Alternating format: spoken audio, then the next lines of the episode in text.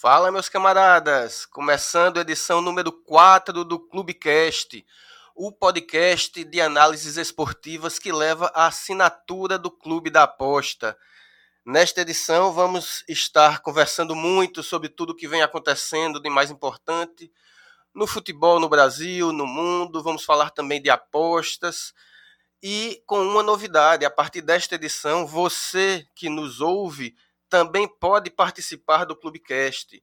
Mande um e-mail para podcast.clubecast.gmail.com ou um direct para o nosso Instagram, arroba Clubecast, e deixe seu recado, mande seu comentário, fale o que você achou da última edição, o que concorda, o que discorda, dê sugestões sobre assuntos que vocês querem que sejam debatidos, deem também sugestões de convidados, quem vocês gostariam que participasse do Clubecast. Enfim, a participação de vocês, da nossa audiência, é muito importante e a partir deste programa vocês podem participar. A partir do próximo, nós leremos seus comentários, suas, suas análises, tudo que vocês, o recado que vocês têm para nós. Uh, neste programa, vamos ter a participação do nosso querido Roberto Tavares. Bom dia, Tavares. Boa tarde, boa noite, dependendo da hora de quem esteja nos escutando. Olá, olá, que acho que vai ser um programa bem legal esse. A gente tem várias, várias situações bacanas aí no meio da semana. Para mim é bom dia ainda, até porque eu levantei e não tomei café da manhã, né? Depois disso já começa a ser um dia um pouquinho melhor. Mas acho que vai ser bacana hoje aqui a nossa conversa. É isso aí. Bota logo aquele, aquela canecona de café do lado e tá tudo resolvido. Sérgio Freitas, nosso Panther nosso especialista no futebol nordestino, futebol brasileiro. Seja muito bem-vindo, Sérgio. Muito obrigado, Paulo, pelo convite. Alexandre Tavares, estamos juntos aí para a gente debater um pouco sobre futebol e as atualizações que nós temos, né? Diferente do Tavares, eu já tomei café e acordei cedo, 6 horas da manhã já estava de pé e tamo aí. Bom, só contextualizando, o podcast está sendo gravado nesse instante às 10 da manhã, ou seja, já faz um bocadinho de tempo que o Sérgio acordou. E o Tavares, que passa madrugada trabalhando, estudando, tem, tem direito de acordar um pouquinho mais tarde, né, Tavares? Rapaz, além de ficar até mais tarde, aqui no sul, hoje fez aí pelo menos uns 8 graus hoje cedo aqui em casa. Então eu tenho uma desculpinha para levantar um pouquinho mais tarde, né, velho? Muito bem. E o nosso terceiro participante, estreando no Clubecast, Alexandre Sebold. É isso, Alexandre? Acertei teu sobrenome? Bom, bom dia, boa tarde, boa noite. bom dia, Paulo. Salve, salve para a galera que acompanha o Clubecast. É isso aí mesmo. E tem mais um ainda, tem Cuiaves no final. Mas a gente achou por esse bem. Eu não, esse eu não me arrisco. A gente achou por bem nem pronunciar, né, ô Paulo? É, queria agradecer o convite, né? É, só com os monstros consagrados aí da, da, das apostas, Sérgio Freitas, o Robertão, e o nosso maestro aí também, Paulo Augusto. Obrigado pelo convite.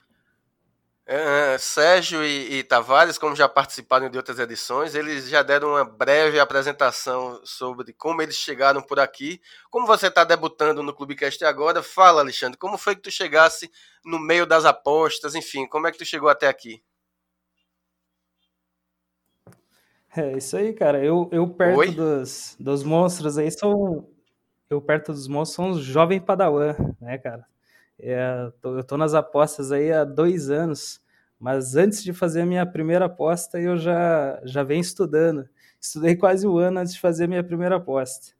Então, a gente sempre ali pela comunidade do, do trade esportivo, no, no Facebook, a gente interagia bastante com a galera ali, né? Então, em alguns dos posts, teve um pessoal que falou, cara, você sabe aquele piazinho que fica lá em cima do prédio olhando as crianças brincarem lá embaixo no playground? Meu, desce, vai lá pro play vai lá brincar. Então foi começou a minha história, eu já, já havia me preparado legal, já tinha feito alguns cursos, inclusive o curso do Clube da Aposta, é, que já me deu uma base para começar com o pé direito aí, né? Com alguns conceitos fundamentais é, que são necessários para a gente começar bem. Então, desde lá a gente interagiu é, muito com a comunidade, né? Sempre na medida do possível é, procurava auxiliar a galera. Então, até que resumindo a história, eu recebi o convite aí do Clube da Aposta para integrar a equipe E a gente está aí na batalha. É, me falaram que, não, vamos trabalhar home office, vai ser tranquilo. que nada, cara.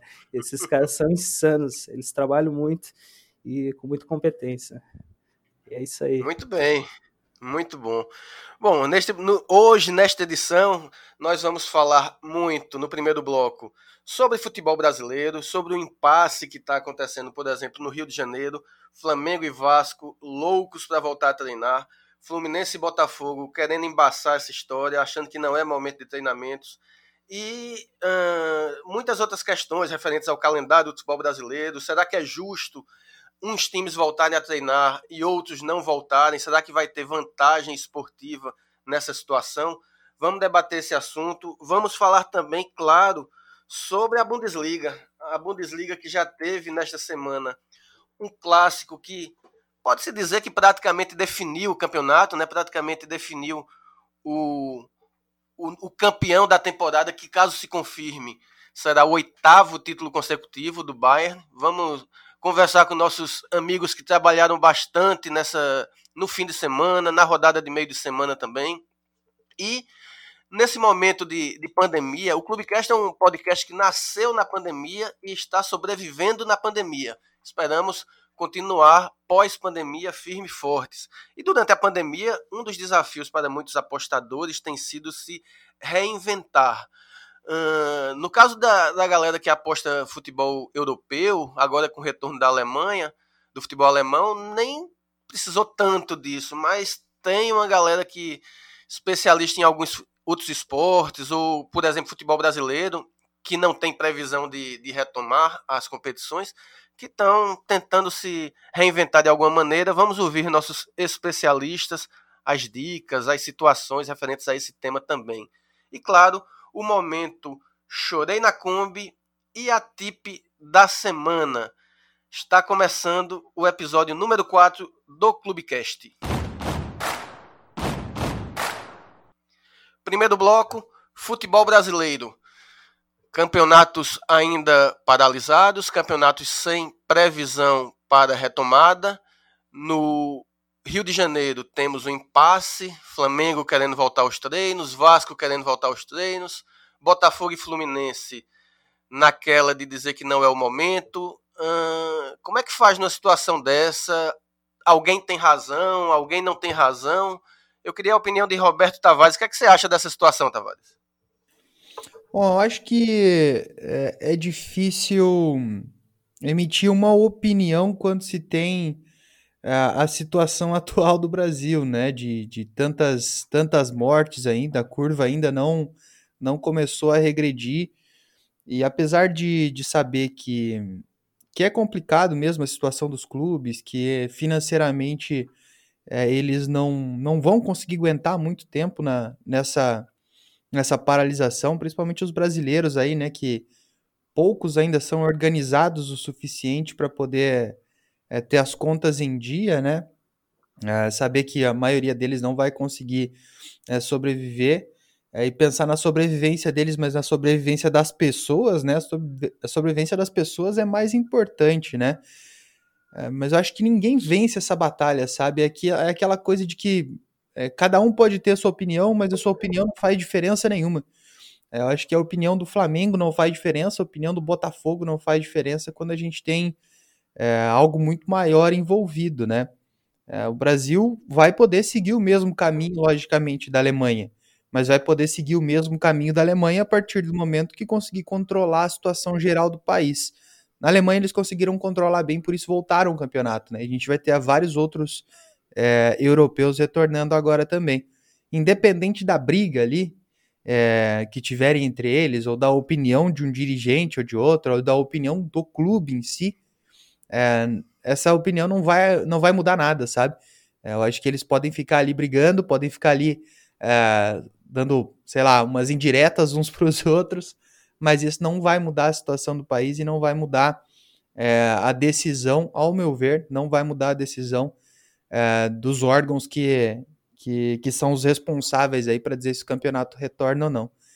Para mim, é, eles têm que pensar muito mais, os clubes agora têm que pensar muito mais em como é, reduzir custos, é, pensar em como é, modificar suas estruturas do que ficar trabalhando em hipóteses para o retorno do campeonato que não, não, não competem a eles, né? É, é isso que eu acho entre esses, entre, nessa briga desses grandes aí da, do Rio de Janeiro. É, o, o, o, problema, se é que a gente pode chamar um problema, olhando para a esfera esportiva, mesmo uh, sabendo de todo o drama que vive o Brasil, que hoje é o país é, que, tem, que é o líder em número de mortes pelo coronavírus, é o líder mundial nas estatísticas diárias. Nesta semana, o Brasil passou os Estados Unidos nisso. É, no dia após dia, né, não no, no, número geral, mas no número a cada dia. É, a parte essa situação absolutamente dramática, há um, um, fato: alguns times já estão treinando. No Rio Grande do Sul, por exemplo, tem times treinando. O Flamengo iniciou algumas movimentações. Tem times que não estão treinando. É, essa iniciativa de algumas equipes de irem para campo e começar a movimentar seus jogadores, enquanto algumas outras não estão por conta, seja porque o, o Estado não permitiu, seja porque o clube não não, não quer. Essa, isso vai trazer alguma vantagem é, esportiva. Deixa eu dar só um exemplo para finalizar o, antes de passar a palavra. O, o Atlético Goianiense em Goiás está louco para voltar a treinar. Eu estava lendo algumas matérias dessa semana. O presidente do Atlético é, tem se queixado porque o clube não pode treinar. E o adversário do Atlético na Copa do Brasil, que é o São José do Rio Grande do Sul, São José de Porto Alegre, está treinando. Então, o Atlético usa esse argumento como como um, um, um, fato para em defesa de que ele volta a treinar, porque ele diz que o São José vai ter vantagem na Copa do Brasil quando a competição for retomada, porque já está treinando e o Atlético Goianiense não. Sérgio, como é que você vê essa situação?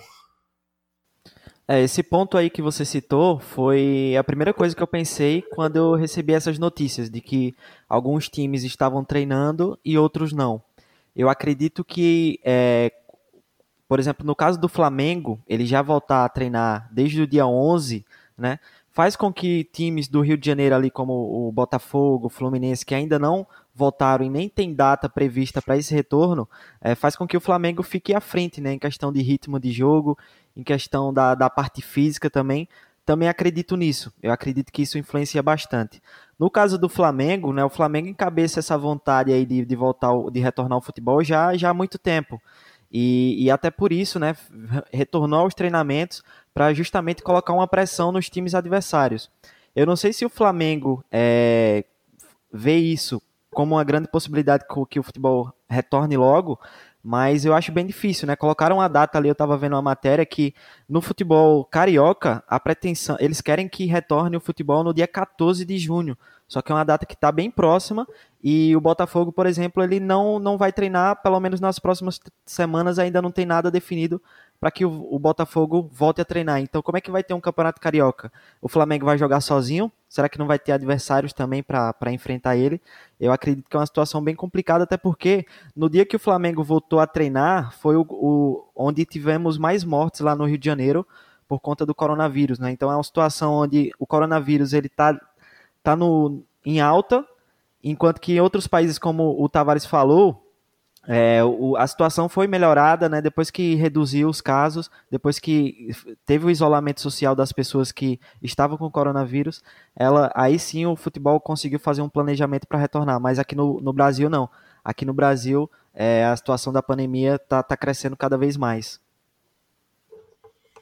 Alexandre, é, como você vê essa situação? Essa semana, inclusive, o, eu li uma matéria, acho que no estado de São Paulo, do secretário-geral da, da CBF, ele comentando que, quando questionado a respeito do, do futebol brasileiro, do campeonato brasileiro, é, ele disse que os clubes não deviam se preocupar com isso, com a questão física, porque todos os estaduais vão ser retomados é, e ele não vai começar o e a CBF não vai começar o campeonato nacional enquanto não acabar os estaduais. E os estaduais, quando forem retomados, vão servir para dar, digamos, ritmo de jogo para os times uh, entrada em campo no, na Série A, B, C e D. Uh, e, por tabela, também adiantou que a competição provavelmente entra para 2021 e acontecendo em datas que não são muito habituais, como Natal e Ano Novo. Como que tu vês, Alexandre, essa, essa quebra de braço de algumas equipes, a vantagem desportiva, na tua opinião, e o nosso calendário que vamos virar quase um calendário europeu. Essa temporada vai ser uma temporada 2020-2021, pelo visto.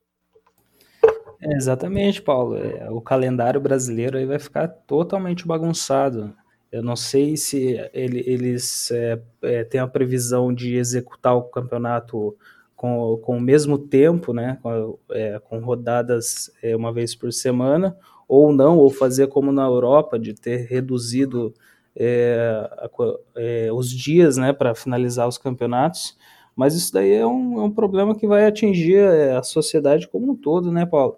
Não só os, os clubes, mas toda a sociedade, ela, ela, é, ela padece com essa situação, né? Tavares, essa questão do desempenho, do exemplo que estava citando lá, do Atlético Goianiense com o São José nos treinamentos, como que como que você vê esse ponto específico de, de, vantagem desportiva, deixando um pouco de lado o, o que, claro, não dá para deixar 100% de lado, que é a situação no país, mas você, é, você vê de alguma forma que é, essa questão da vantagem desportiva, ela é de fato, existe isso, ou o fato de equipes treinarem em grupos separados, de maneira hum, mais leve, não, não faz tanta diferença? É, a gente tem que tentar fazer comparativos, né? No, no caso dos campeonatos, é, principalmente os estaduais, a gente vê que no começo das competições, geralmente os pequenos eles levam vantagem. E eles levam vantagem porque eles já estão treinando para o campeonato estadual há 3, 4, 5 meses. Entretanto, o treinamento que é feito pré-estadual para os pequenos é um treinamento completo, né? É um treinamento com bola, é um treinamento com todos os atletas, é um treinamento é, que é aquele feito no dia a dia, treinamento comum. É, já o que está sendo feito agora para algumas equipes é um treinamento leve, né? Um treinamento é, que não tem é, não tem a ver tanto assim, né? Como, como é o treinamento normal, né? Acho que pode ter uma pequena vantagem, sim, mas não é uma vantagem tão relevante porque nós não temos aí aquele treinamento com bola, não, não temos aquele treinamento é, que visa realmente trabalhar estratégias, trabalhar, enfim, um modelo de jogo que a equipe vai adotar. E acho sim que há uma pequena vantagem, mas ela não é tão relevante para ter essa gritaria, essa histeria tão grande aí, não. Muito bem. Inclusive, é, um item que você tinha falado na sua primeira intervenção, você falou da preocupação de redução de custos que os clubes devem ter. É, nesta semana, o, o, Corinthians né, ele anunciou que vai demitir é, funcionários e que vai é, dispensar jogadores. E o, os principais alvos, digamos assim, dessa dispensa vão ser justamente os jogadores que estouraram idade de juniores e que não estão sendo aproveitados, bem como uma parcela do elenco sub-23, né, que disputa o, o campeonato de, de aspirantes. Fala, Alexandre. Não, só para concluir meu, meu raciocínio aqui, né? É, a gente sabe muito bem que aqui no Brasil uh, a gente não vai ter um, um padrão aceitável como da, da Alemanha, né? Então eu penso que o ideal os clubes que os clubes devem fazer é reduzir ao máximo os, os danos que podem ser causados aí é, com o retorno das partidas, né? É, inclusive, semana passada nós estávamos vendo lá que no Rio de Janeiro é, poderia, poderia ter a possibilidade de ter 50% de torcedores nos estádios com dois metros de distância de cada um, né? Que a gente sabe muito bem que isso daí é uma coisa que aqui no Brasil é praticamente impossível de acontecer. Mas é, como, como ninguém se abraça vendo, quando tiver gol, né? É, isso, isso é uma coisa que chega, chega a beirar o ridículo, né? É, mas é, aqui no caso do, do Brasil, isso, isso, isso, daí vai acontecer, né? Não adianta, não vai ser igual na Alemanha que tem um toquinho assim de, de mão. E é isso eu acho que quanto mais os clubes é, tentarem, como está no Rio de Janeiro, fazendo teste em todos os jogadores, em toda a comissão, todos os funcionários, os familiares das, da, dos jogadores, as pessoas que têm contatos com os jogadores, talvez assim nós consigamos reduzir um pouquinho o dano que o retorno do futebol pode causar, né? É, queira ou não, é, por, por mínimo que seja o contato, ele ainda existirá. E, e a situação que o Brasil passa atualmente, é, a gente não pode dar margem para aumentar mais ainda isso aí. O Sérgio, em Sergipe, se fala da, do retorno do Campeonato Sergipano, como é que está os clubes, o Confiança, o próprio Sergipe, o Frei Paulistano, né, que é o atual campeão, como é que está na cabeça deles a, essa questão do, do retorno do futebol?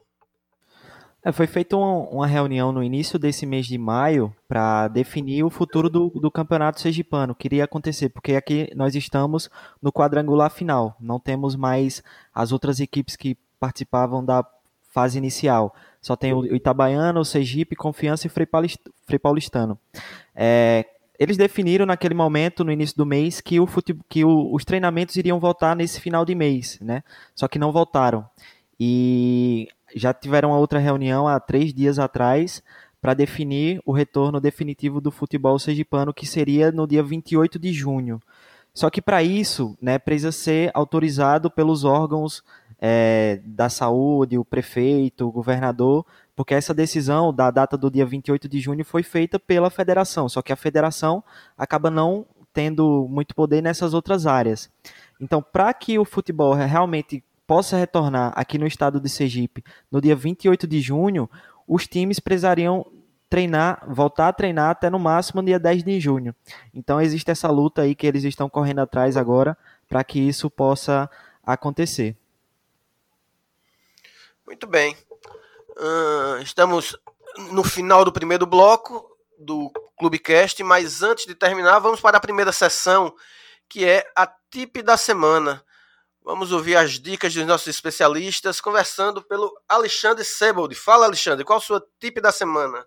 Isso aí, Paulo Augusto. É, é, nas últimas semanas, o Clube da Aposta vem reformulando os seus cursos gratuitos e já estão no ar os cursos gratuitos de introdução ao trading esportivo e introdução às apostas esportivas. O curso de introdução às apostas esportivas ele é voltado é, especialmente para os Panthers, né?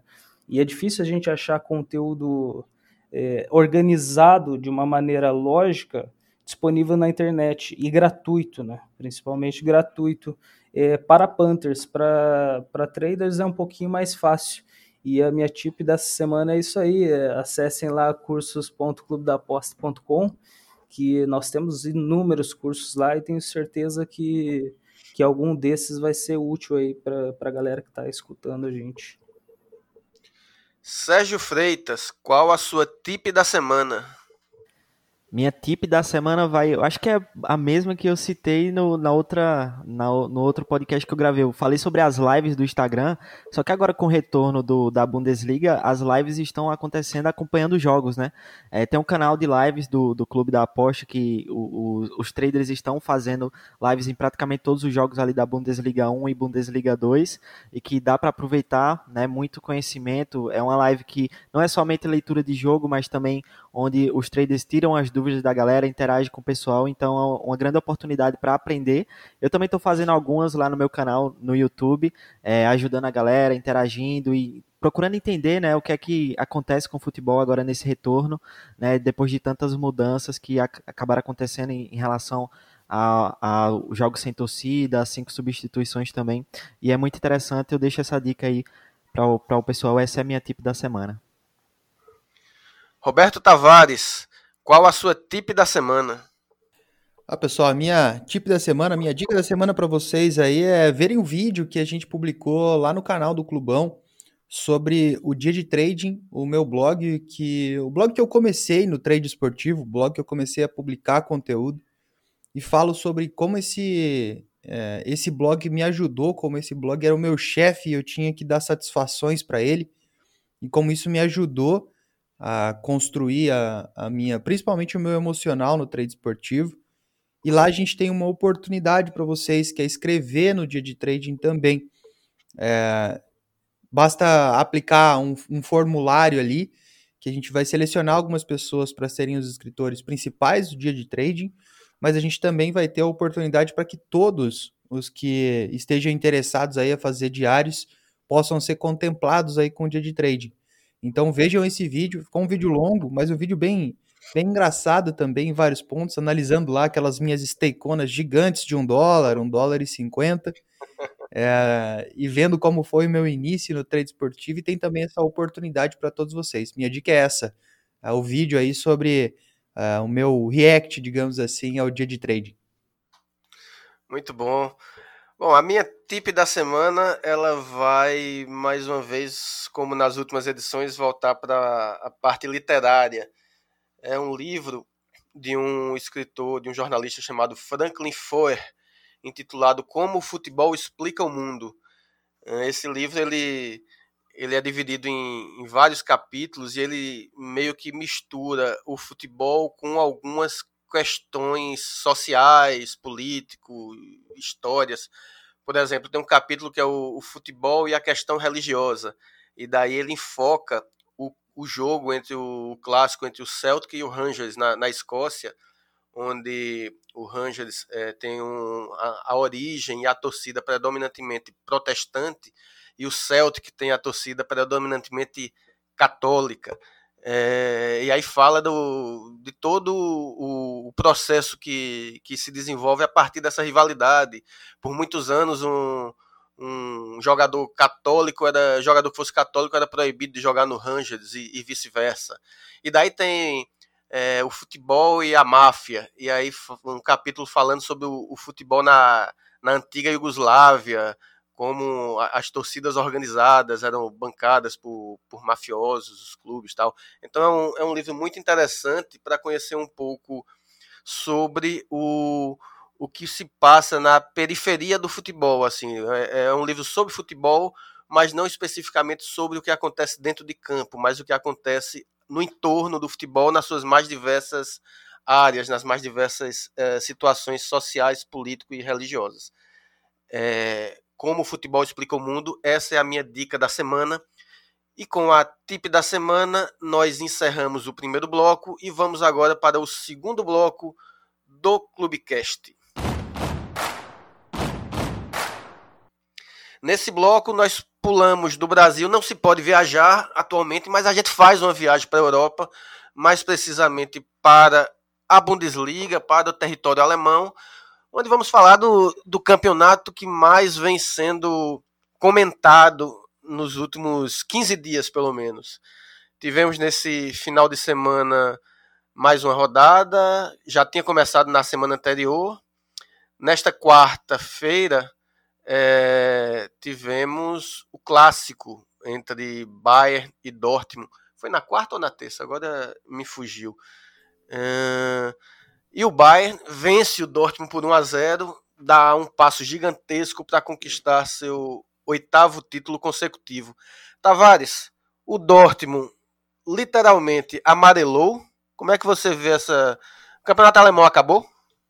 Ah, acabou, né? É, essa era a chance do, do Dortmund de encostar e tentar é, torcer para o Bayern de Munique, quem sabe perder alguns pontos ali, além do Dortmund ter que vencer praticamente todos, né? Acho que era natural.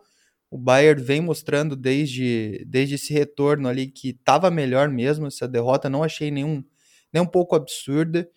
É, o Bayern, no geral, se defende melhor do que o Dortmund, e a partir do momento em que o Bayern abriu, abriu o placar, achei mesmo que fosse difícil a gente ter um revés na partida. A gente tentou até nos últimos minutos ali tentar buscar alguma coisa pro lado do Dortmund, pela questão da necessidade mesmo extrema que o Dortmund tinha.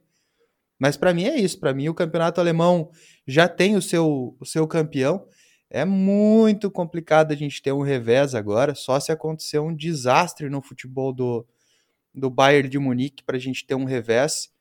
É, mas acho que ainda vai ter um campeonato interessante aí até o final. Né? O Bayern precisa confirmar, o Dortmund não pode deixar de acreditar, né? é sua obrigação tentar buscar esses pontos aí para quem sabe dar uma encostada.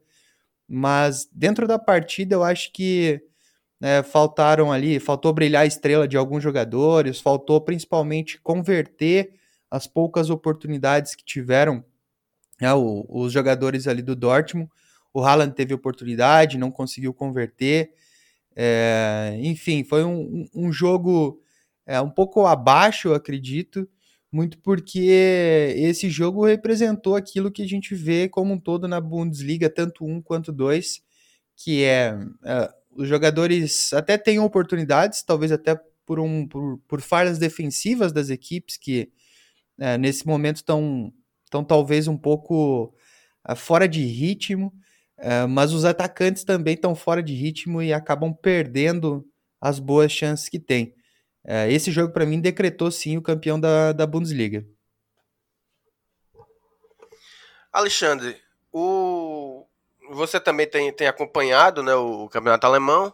O, o retorno após, acho que três rodadas né, que foram disputadas, após a, a retomada da, da competição, você se surpreendeu positivamente ou negativamente uh, com, digamos, o, o ritmo dos jogos, a, a, dinâmica da partida, das partidas. Como você tem enxergado a volta do, do futebol alemão? O Paulo, me surpreendi sim, cara. Me surpreendi negativamente. Faltam gols, né? Faltam os atacantes balançar a rede ali. Muitas oportunidades criadas. É, acho que, inclusive, esse é um fator que está que, que tá um pouquinho difícil de trabalhar, de, de ser mais lucrativo é, porque os gols não estão entrando, né? Não estão entrando. A gente, a gente vê jogos com, com oito, oito oportunidades claras, cara a cara com o goleiro, e a equipe consegue converter dois gols no máximo, né? Então isso daí prejudica um pouquinho. Agora, é, a gente também tem, tem um detalhe aqui que eu queria chamar a atenção, que é a questão do, dos jogos sem torcida, né? A gente tem aqui, ó, eu tenho alguns dados que antes, antes dessa paralisação foram 224 jogos é, com vitórias em casa de 43% de vitórias em casa, é, 34% de vitórias fora de casa e 21% de empate. É claro que a gente tem uma amostragem muito menor agora, né, com apenas 23 jogos mas é, os times que ganharam em casa é apenas 21%. A gente não tem nem metade da, da quantidade que nós, nós tínhamos de vitórias das equipes mandantes antes, do, antes é, da, da paralisação, né? E isso, isso faz com que, é, ao meu ver, é, isso, a, o fato de não ter torcida, isso está influenciando de forma bem pesada no desempenho das equipes em casa. É, esse é um fator que, que ao meu ver também, é, as odds elas estão sendo precificadas um pouco de maneira errada é, no pré-live, visto que está sendo uma precificação, precificação como era feita antes da paralisação, né? É, só que agora sem torcida, isso está impactando no desempenho das, do, das equipes, né? É, isso é legal a gente estar tá atento a isso, para ver se nos próximos campeonatos que vão retornar é, esse, esse fato vai se concretizar também, das equipes não, não terem o mesmo desempenho em casa que elas tinham antes da paralisação. É, é bem legal a gente se atentar quanto a isso, né? E para mim o Bayern é campeão já da Bundesliga, né? Já acho muito difícil tirar esse caneco deles. Eles, é, na minha visão, fizeram a partida defensivamente, principalmente no segundo tempo, defensivamente perfeita. Não deixaram uh, o Dortmund jogar, que, que também sem torcida, talvez com a torcida, grande torcida do Dortmund, esse jogo poderia ter sido diferente. Uh, então, uh, não tem, a gente fica um pouco ainda tentando compreender o que vai acontecer é, nos jogos daqui para frente, principalmente nos jogos em casa passar para o Tavares antes de fazer uma pergunta para o Sérgio em cima desse ponto que o Alexandre falou. Fala, Tavares. É, o, a gente até comentou na, na live, né, dessa, dessa questão da torcida do Dortmund, de como isso ia fazer diferença, né? Tá fazendo diferença para vários clubes. E eu acho que para o caso do Dortmund foi um grande prejuízo, né? Ter que jogar esse clássico sem torcida. Dortmund que é, está em décimo aí, né? Saiu uma pesquisa da, do jornal Marca, fizeram as pesquisas aí de, das maiores torcidas do mundo, as melhores torcidas do mundo, né? E Dortmund tem uma torcida poderosíssima aí, realmente faz muita diferença. Dortmund ficou em décimo, logo atrás ali de Liverpool em nono e Grêmio em oitavo. Você viu o Náutico em que parte estava, Tavares? Não cheguei a ver onde é que estava o do Náutico, viu? Mas deve estar tá próximo ali, viu, deve estar, tá. Paulo? Deve estar, tá, deve estar próximo ali, Paulo. Bom, o Sérgio, em cima dessa questão da torcida, é, tem uma questão que eu ia te fazer. Você pode complementar com, enfim, outros pontos, caso você queira, mas especificamente sobre as torcidas. É, a, a, torcida do Dortmund é, é de fato é, reconhecida né, com a muralha amarela como um, um, um fator que influencia muito no resultado. Os estádios vazios, é, na sua visão, tendem a favorecer o time que cuja torcida não faz tanta diferença. Por exemplo, um jogo entre um Dortmund contra um time cuja torcida não, enfim, não é conhecida por fazer aquela pressão tal. Nessas circunstâncias, o time que tem que está acostumado a não ter a torcida como um, um fator uh, primordial, esse time acaba levando vantagem numa situação como essa? Como é que você enxerga? Eu acho que em relação à torcida do Náutico, pode ter é, a, a, maior loucura que um torcedor fez, que foi aquele torcedor que saiu de bicicleta para assistir a final lá da, da, da Série C. Pode estar tá numa posição bem alta, viu? Em relação à pergunta que você fez. Verdade. Em relação à pergunta que você fez, é, Lembrando que eu não sou especialista da Bundesliga, né? Eu, eu tô acompanhando a Bundesliga para entender o que é que tá essas, essas questões estão influenciando no futebol, né? Inclusive aquele dado que o Alexandre trouxe, eu também ia trazer aqui, foi uma coisa que me chamou a atenção, né? O número de vitórias dos times que jo estão jogando dentro de casa. Aquele dado ali são dos 18 primeiros jogos, né? Teve mais uma rodada aí nesse meio termo e eu não consegui ver ali qual foi o, a quantidade de vitórias dos times da casa, mas foi uma quantidade bem baixa também. E naquele jogo em específico do Bayern e, e, Dortmund, eu também acho que o Dortmund sentiu muita falta da sua torcida, né, por ser uma das mais apaixonadas do, do mundo. É, se tivesse ali a torcida para apoiar no início do jogo, quando ele tomou o gol também, acredito que daria uma influência maior. E em relação à questão da torcida ser apaixonada e da torcida que não faz tanta diferença, eu acredito sim que, que também exista isso, mas o, essa questão, de uma forma geral, está favorecendo demais as equipes visitantes. Tavares, o, com relação a, a, isso, fazendo um paralelo sobre isso de, de torcida, vamos supor um, uma mata, um mata-mata de uma Europa League, é, um jogo entre. Uh, vamos colocar, por exemplo, o próprio Dortmund. O Dortmund enfrentando um, uma Atalanta, por exemplo, da, da Itália. O fato de o jogo em Dortmund não ter torcida e o jogo em Bergamo, na Itália, também não ter torcida, o, o que normalmente seria um favoritismo grande para o Dortmund, tornaria um duelo equilibrado. Você acha que a falta de torcida proporciona é, disputas mais equilibradas quando se está em campo um time cuja torcida tem influência? Ah, eu acho que principalmente nesses jogos mais quentes, né, que são jogos os clássicos, os jogos decisivos, os jogos de mata-mata, isso faz muita diferença, né? A gente vê, por exemplo, na Copa Libertadores a diferença que faz o fator torcida, né? A gente tem, por exemplo, o Boca Juniors. Pô, jogar na Bomboneira é difícil por quê? É difícil porque o campo, a grama, a grama é diferente? É difícil porque o clima é diferente? Não, não é, não é difícil por isso. É difícil porque a torcida é inflamada, né? É, principalmente nessas decisões, a torcida faz muita diferença. Eu acho que sim. Eu acho que quando a gente tem uh, uma, uma equipe que se apoia muito nesse fator local pela pressão da torcida dentro de campo, a gente tem sim confrontos mais equilibrados.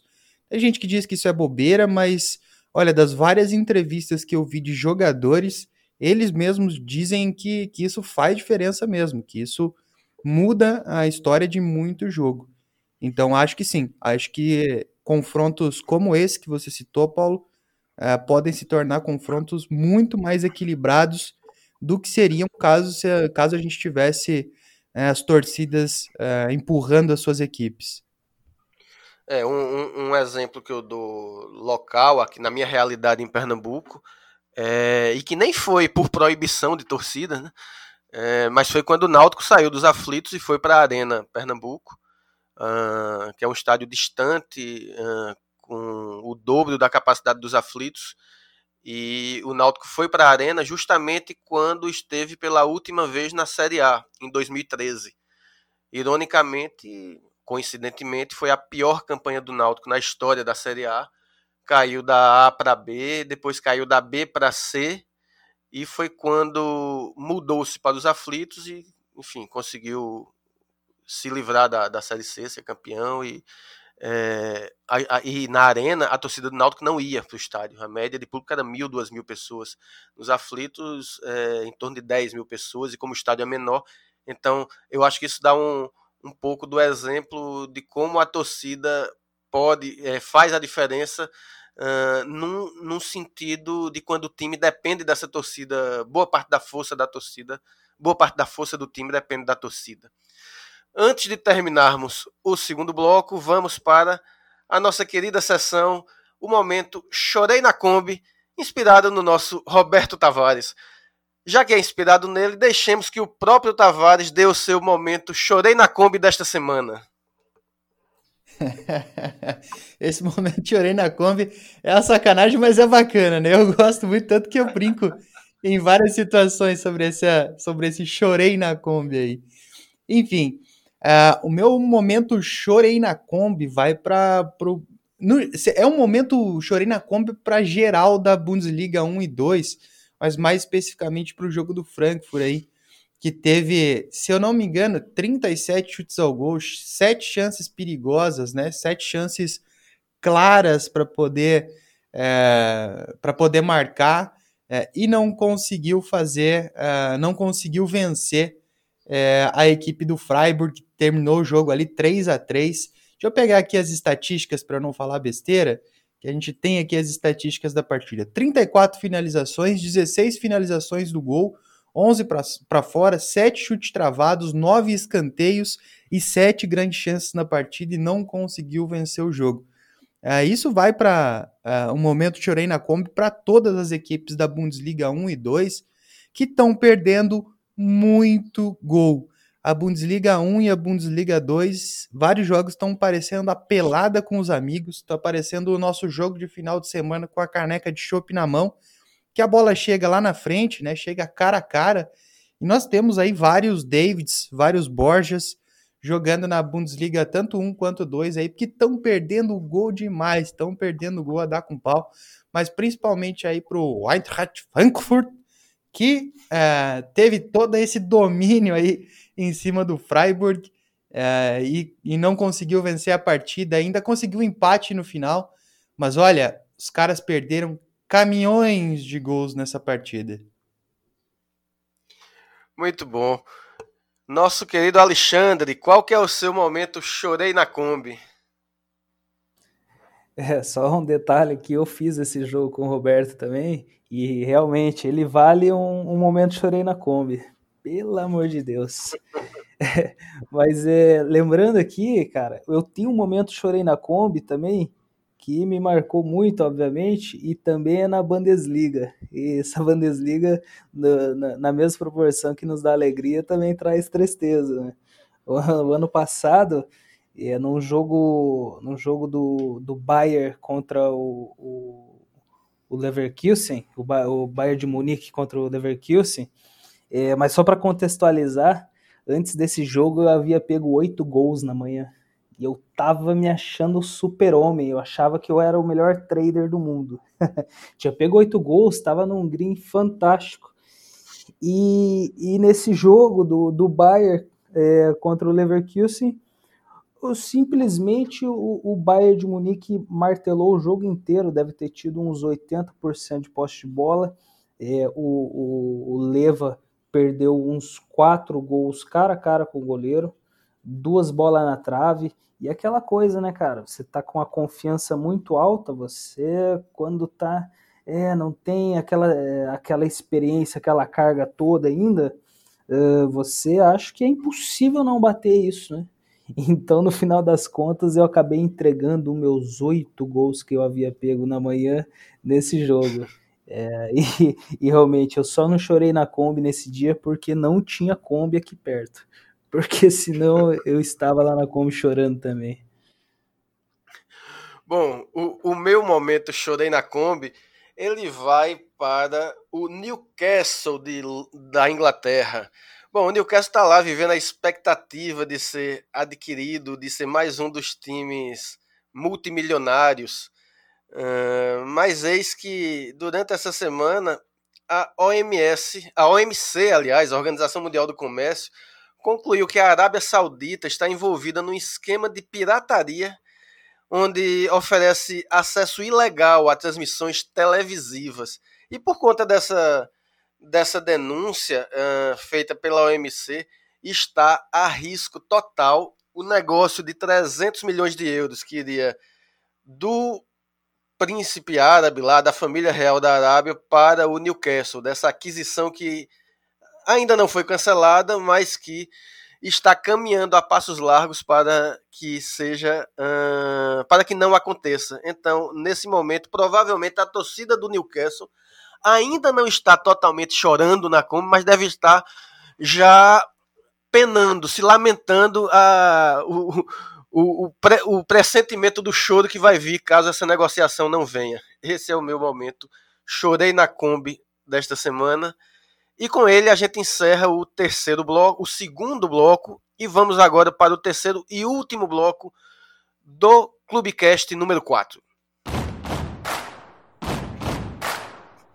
Voltamos falando sobre uh, como, como é uh, se reinventar no meio das apostas esportivas, como é o desafio de fazer algo diferente do que está do que está do que se está acostumado, do usual. E sobre essa questão eu queria começar justamente com Sérgio Freitas. Sérgio, ele, você, como comentou no, no bloco passado, não, a Bundesliga não é a sua especialidade. Você atua, você é um dos melhores apostadores do Brasil em futebol brasileiro e acredito que de alguma forma está tendo que se reinventar um pouco. Esse termo seria adequado para a sua situação? Você está precisando se reinventar um pouco neste momento? E, e, e o que é necessário para, digamos, navegar por outros mares, feito você tem tentado fazer nesse momento? É, eu utilizaria essas palavras mesmo, né, de que eu estou tentando me reinventar. Até porque desde que iniciou a quarentena, eu coloquei na minha cabeça que eu ia tirar um período de férias. Mas eh, depois eu fui vendo que a quarentena iria durar um pouco mais do que somente 40 dias, do que somente um mês. Já, já, já temos aí, já passamos de dois meses, e aí eu precisei me mexer um pouco para poder não ficar parado tentei fazer alguma coisa na, em esportes, é, tentei ver ali junto com, com algumas pessoas próximas a mim as apostas em FIFA, só que logo eu descobri que eu não, não me daria muito bem, porque é uma coisa. É, existem muitos jogos durante o dia, são muitas competições, é uma coisa muito rápida. E eu acabo não tendo tanto tempo, porque por mais que eu não esteja apostando nos jogos no Brasil que estão parados, mas eu também tenho outras obrigações né, dos contratos que eu tenho, do, do, dos conteúdos que eu gero, e eu não tinha esse tempo para poder me especializar em FIFA. Então deixei de lado rapidamente e agora com o retorno da Bundesliga, eu, eu comecei a apostar na Bundesliga, né, com a stake menor, mas também me cercando com, com alguns bons apostadores na, na, na competição que já cobriam, né, para que eu pudesse entender melhor como funcionava. E eu, eu até senti uma certa facilidade no início, porque meus bons resultados que eu tenho no Brasil se deve muito das minhas apostas em live, da minha facilidade, facilidade de encontrar alguns cenários ali na várzea brasileira e conseguir extrair valor disso. Então a Bundesliga eu estou fazendo praticamente ao vivo, fazendo leitura de jogo, tendo uma projeção pré-live, é, conversando com algumas pessoas influentes, né, que têm um certo conhecimento e que estão me ajudando nisso. Então realmente eu estou me reinventando em relação a isso, mas não é, com certo receio, porque é uma coisa bem nova para mim, é um futebol e também por, pelas questões que envolvem toda a mudança, né, desse retorno, é, é muito importante ter uma certa cautela e eu tô tendo bastante nesse retorno da Bundesliga. Alexandre, é, você já precisou passar por esse momento de, digamos, reinvenção? Esse é um momento de. Acredito que não, né? Você acha que você já trabalhava com, com trade é, no futebol europeu, mas já, já foi necessário passar por algum momento como esse? É, não, até, até agora, desde, desde o início da minha jornada, não tive que mudar o, o percurso, né, o Paulo. Uh, quando os jogos estavam parados também, eu me aventurei ali no, no esportes. Uh, o CSGO tem uma liquidez razoável para trabalhar, né, para fazer trade, inclusive, que, o que é muito raro atualmente, ainda, né, é muito raro, mas penso que no futuro breve uh, o trade em, esportes vai ser viável, mas é, não, não me dei bem, é muito diferente é, a questão do, da, da stream, porque nós temos, nós trabalhamos com, com o, o jogo, assistindo o jogo ali com uma stream adiantada, com a stream é, em tempo real ali, e daí no final das contas eu não me dei bem. Uh, mas com o retorno aí do, dos jogos, a gente, a gente pôde voltar à rotina normal, né? A Bundesliga está com um volume muito bom de, de partidas. Essa semana nós, nós temos partidas todos os dias, inclusive transmitido nas lives do Clube da Aposta. É, mas eu tenho, eu tenho um caso curioso que é do Jonas Caetano. O Jonas Caetano já é um apostador Panther é, consagrado, né, reconhecido pela comunidade. O cara é bom, sabe o que faz e ele está fazendo trade com nós. Ele aparece lá todos os dias para fazer trade e para tentar aprender uma coisa nova e realmente se reinventar é, já que a, a pós-Panther nesse momento fica complicado de fazer, né, principalmente em campeonatos que, onde ele não é especialista, e, e, mas ele já vem com uma carga né, de, do conhecimento de jogo, conhecimento das equipes, ele, e ele está se dando bem. É um cara que está se reinventando aí e que está dando certo.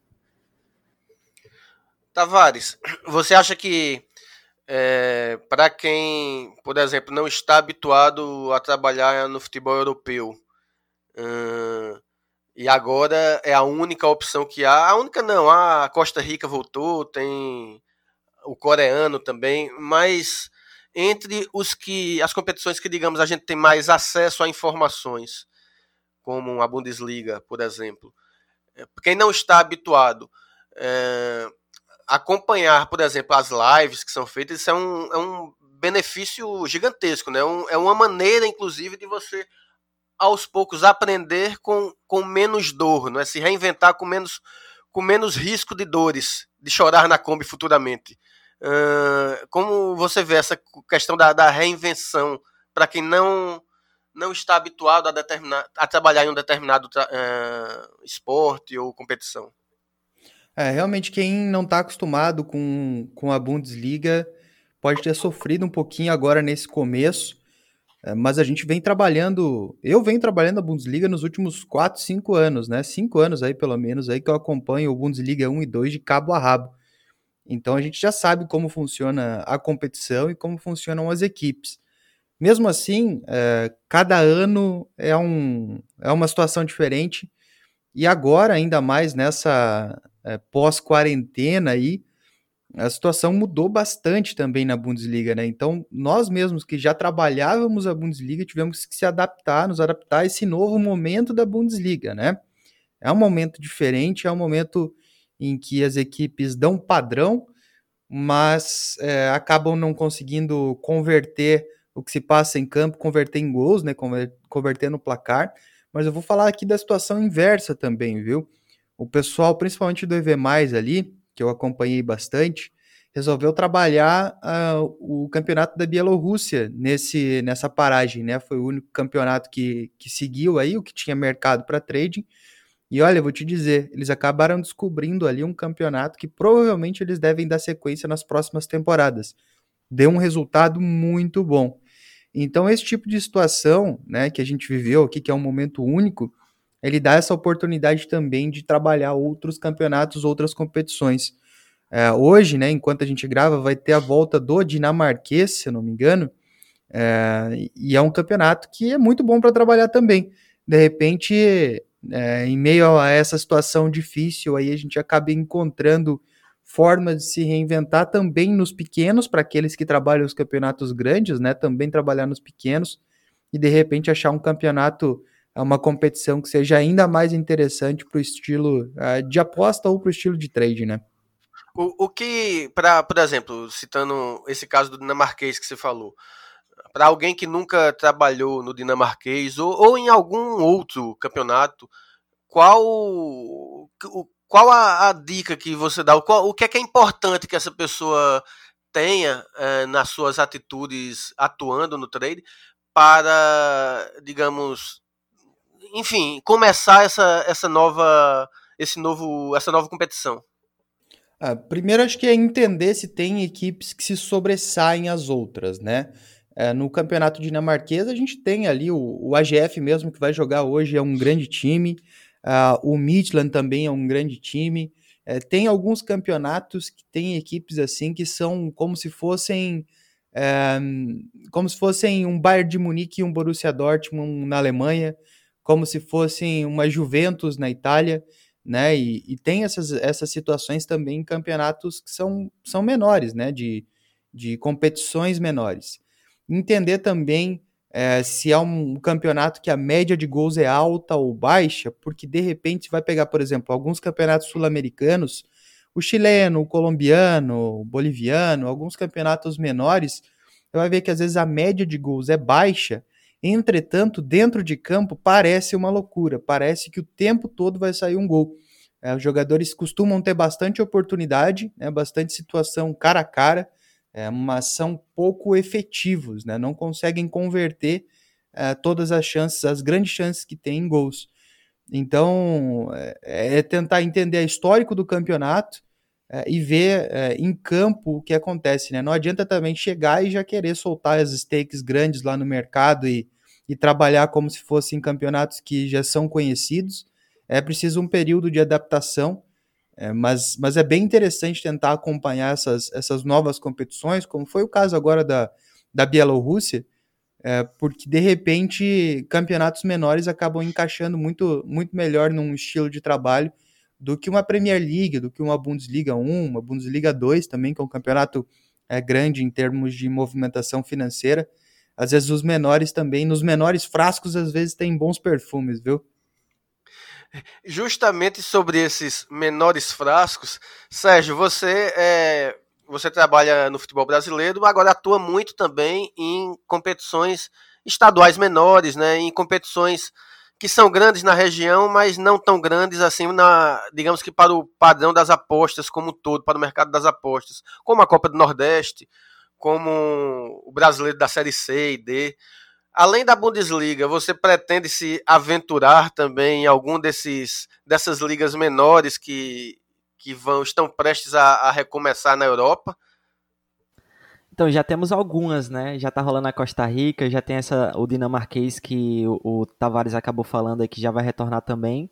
Por enquanto, eu tô ali na Bundesliga, talvez eu faça a La Liga, talvez eu faça a Premier League. Eu, eu gosto bastante, eu gostava bastante de trabalhar o campeonato holandês também, mas eu não vou procurar fazer muitas competições para não se desgastar tanto para não gastar tantas energias. Mas se eu pudesse deixar uma dica, por exemplo, trabalhando nessas competições brasileiras, eu acho que a que mais assemelha, se assemelha com a realidade que nós temos hoje no futebol é a copinha, porque cada ano que se passa, a copinha é uma competição diferente apesar de o regulamento ser basicamente o mesmo todos os anos, mas o, os times mudam a cada ano, né? Existem times novos entrando, existem times, no, times que participavam e, e, estão saindo, não estão participando nessa temporada. Os jogadores mudam também, porque como é uma categoria de base, sub-20, é, os jogadores que jogaram no ano passado, na maioria das vezes não jogam no ano seguinte. Então, o que eu faço basicamente, né, para a copinha e é uma competição que esse ano me deu bons lucros, foi justamente criar um power rank, né? Porque a gente já acaba mesmo não sabendo jogador por jogador, mas a gente sabe quem são as equipes mais tradicionais. A gente sabe que o Corinthians, o Flamengo sempre acaba chegando ali nas fases finais. É, nós sabemos quem são os times que têm mais estrutura, então isso dá, já, já dá para fazer uma pesquisa, né? Dentro do campeonato dinamar, dinamarquês, dentro do campeonato da Costa Rica, para poder aplicar nessas competições. É o que eu faço na copinha e que, que poderia dar muito certo também nessas competições para que o pessoal possa ter bons resultados. E outra coisa é sentar com outros apostadores para estudar junto, né? É, trocar informações, trocar figurinha, não sair desbravando essas competições sozinho, porque senão pode acabar tendo muitas dificuldades. É isso que eu acabo fazendo e que eu recomendo a galera fazer também. Alexandre, tem se aventurado também fora da, da Bundesliga, tem buscado competições alternativas no futebol, fora do esporte, que você já disse que não, não se deu muito bem. No futebol, tem buscado competições alternativas também nesse momento? Assim, logo, logo após a paragem, o campeonato da Bielorrússia deu sequência, né? Nós fizemos alguns jogos lá, mas eu acabei abortando, cara, porque pro, pro meu método de trabalho, método que eu utilizo, é, acabou não dando certo. Então, fiz umas duas semanas ali e acabei não fazendo mais. Achei por bem esperar a Bundesliga voltar, Bundesliga 1 e 2. E só que só que teve um pessoal, é, principalmente o pessoal lá do, do EV+, que é o curso avançado do Clube da Aposta, teve uma galera lá que acabou se especializando no, no Bielorrusso, conhecendo todas as equipes, eles assistiram todos os jogos é, que estavam sendo transmitidos e, e, e, estão lucrativos nesse campeonato. Então acho que é, enquanto tem, tem bambu e tem flecha, né?